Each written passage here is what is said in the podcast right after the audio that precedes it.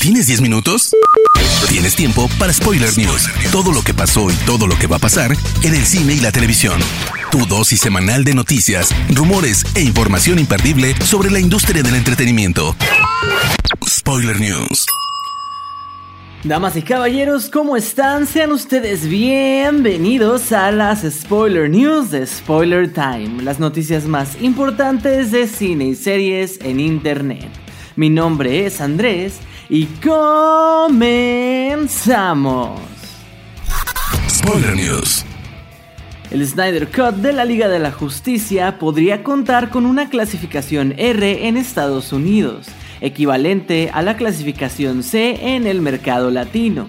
O al menos eso es lo que Zack Snyder cree que ocurrirá con su versión del equipo definitivo de DC. Aquí va algo de información que no se sabe. La película es muy loca y épica, probablemente tenga clasificación R. No lo hemos escuchado de la MPAA, pero es una corazonada que tengo. Fue lo que declaró el también director de Watchmen. Cabe recalcar que la MPAA es la organización que califica a los títulos cinematográficos. El director además agregó que es un gran fan del cine y que apoya la experiencia.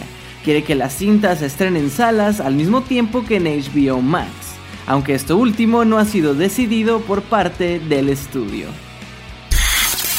Si bien no es una confirmación oficial, el portal virtual The Illuminati ha reportado que los actores Willem Dafoe y Thomas Hayden Church quienes interpretaron a los personajes de Norman Osborn y el Sandman respectivamente en la trilogía de Spider-Man de Sam Raimi, estarían en conversaciones para regresar junto a Tom Holland en Spider-Man 3 del UCM.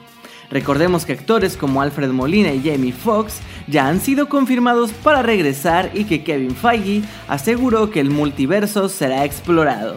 Pero ¿para cuándo nos van a confirmar a Toby y a Andrew?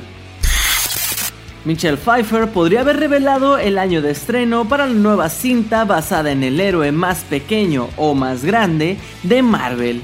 La actriz que da vida a Janet Van Dyne en la franquicia ha subido el flamante logo de la cinta nueva Ant-Man and the Wasp Quantum Mania, junto al mensaje Listos para 2022, el cual posteriormente borró si bien no es una confirmación oficial, podríamos ir barajando que sea uno de los estrenos del estudio para dicho año. Jackass está de vuelta. El grupo más loco, imprudente e insensato está rodando una cuarta cinta. Sin embargo, parece que la edad y la variedad de golpes les han pasado factura, pues con apenas dos días de rodaje, tanto Johnny Knoxville como Steve O han sido hospitalizados. Según un video publicado por el portal Bam Margera Headquarters, los actores estaban saltando en una caminadora a máxima velocidad mientras llevaban equipo de banda, es decir, tubas, los instrumentos musicales, cuando se produjo el accidente. Precisamente Bam Margera fue quien lo anunció, asegurando que él también se llevó algunos buenos golpes. Dungeons and Dragons, adaptación cinematográfica del famoso juego de Hasbro, podría haber encontrado su protagonista. Según el portal Deadline, Chris Pine se encuentra en conversaciones para liderar el reparto. De lograr llegar a un acuerdo, el actor estará a las órdenes de Jonathan Goldstein y John Francis Daly, quienes se encargarán de dirigir esta aventura a partir de un guion escrito por ellos mismos. El Registro Nacional de Estados Unidos acaba de seleccionar 25 películas nuevas para añadirlas al llamado National Film Registry, una organización que se encarga de decidir qué películas han trascendido su valor histórico e impacto cultural y que merecen ser preservadas para la posteridad. Entre las nuevas películas seleccionadas se encuentran La Naranja Mecánica, El Caballero de la Noche, The Hurt Locker y Shrek.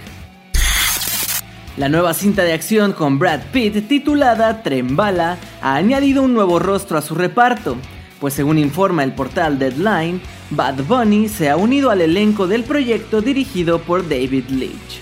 El puertorriqueño compartirá pantalla con Pitt, además de con Joey King, Aaron Taylor Johnson, Michael Shannon, Logan Lerman, Sassy Beats y Lady Gaga. La trama sigue a cinco asesinos que se encuentran en el mismo tren rumbo a Tokio y que descubren que su misión es la misma, acabar con la vida de uno de los pasajeros. La actriz Naomi Aki, quien interpretó a Jana en Star Wars Rise of Skywalker, ha sido seleccionada para ponerse en la piel de Whitney Houston en el biopic I Wanna Dance with Somebody, la cual se centrará en la carrera de la icónica cantante. Spoiler News. Pasamos a las noticias de series y les cuento que durante los últimos días han comenzado a circular rumores sobre la posible salida del personaje protagonista de The Mandalorian, Din Djarin, quien es interpretado por el chileno Pedro Pascal. Esto para ser reemplazado como la figura principal por Boba Fett. El rumor surge después de que se diera a conocer que Pascal tuvo algunas diferencias con el equipo creativo de la serie durante la filmación de la segunda temporada pues exigía más tiempo en pantalla sin el casco de su personaje. Sin embargo, estos dichos han perdido fuerza después de que, con el final de temporada de The Mandalorian, se anunciara The Book of Boba Fett, serie que contará con el legendario mercenario como pilar principal, y que continuará siendo interpretado por Temuera Morrison. Por lo que si alguien le arrebata el protagonismo a Pedro Pascal, ese no sería Boba. Aprovechamos la noticia también para recordar a Jeremy Bullock, quien falleció esta semana a los 75 años a causa del mal de Parkinson, y que fue quien interpretó originalmente a Boba Fett en El Imperio contraataca y el regreso del Jedi. Descansa en paz. Malas noticias para los fans de The Witcher y se reporta que Henry Cavill ha sufrido una lesión en sus piernas durante el rodaje de la segunda temporada de la serie por lo que la producción de esta ha quedado suspendida indefinidamente hasta que el actor se encuentre recuperado y en condiciones de volver a filmar. No se ha revelado si la serie sufrirá algún retraso en el calendario de Netflix. Disney Plus acaba de anunciar Marvel Studios Legends, una nueva serie que se sumará al catálogo de la plataforma muy pronto de hecho, el 8 de enero de 2021, previo al estreno de WandaVision. Legends profundiza en los personajes de Marvel que los espectadores han ido conociendo a lo largo de los años en el UCM. Revisaremos sus momentos más icónicos y la trayectoria que les ha llevado a esta nueva fase. El formato será a modo de documental y dará inicio con dos episodios dedicados precisamente a Scarlet Witch y Vision. ¿Preparado para vivir una experiencia estremecedora para despedir el año más raro de tu vida?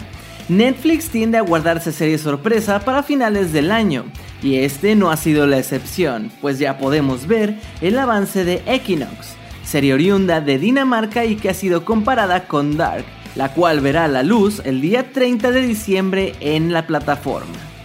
El punto de partida de la serie es la extraña desaparición de un grupo de estudiantes de un instituto danés, de un día para otro, sin dejar ningún rastro en el año de 1999. Veinte años más tarde, la hermana de una de las desaparecidas, Astrid, recibe una llamada misteriosa, con la que un hombre le comunica que su hermana y todos los demás desaparecidos se encuentran en una realidad alternativa. No era algo que tuviera buen augurio y finalmente las sospechas se han confirmado. El reboot de Lizzie McGuire ha sido oficialmente cancelado. Hilary Duff se ha despedido de su conocido personaje a través de su Instagram, en donde ha agradecido el apoyo de los fans. Conozco los esfuerzos que se han hecho para hacer realidad el reboot, pero no ocurrirá a pesar de todo y es triste. Lizzie tuvo un buen impacto en muchas personas, incluida en mí misma, y significa mucho para mí el amor y apoyo que los fans le están dando. Aunque no se revelaron los detalles, se dice que Dove quería explorar la vida de treintañera de Lizzie, con situaciones más dramáticas y reales para su edad. Sin embargo, Disney habría querido mantener al personaje con un tono infantil, y nunca se lograron poner de acuerdo, pues Dove mencionó que para ella esto no era auténtico y honesto con lo que Lizzie sería hoy. News. Hermoso público, esas fueron las últimas y más importantes noticias de cine y series de esta semana. No se olviden de seguirnos a Spoiler Time en todas nuestras redes sociales. A mí personalmente me podrán encontrar como Andrés Addiction. No me queda más que agradecerles y nos escuchamos en el próximo Spoiler News. Chao. Termina Spoiler News y comienzas la semana informado. Te esperamos el próximo lunes a primera hora para ponerte al día en menos de 10 minutos. Spoiler News.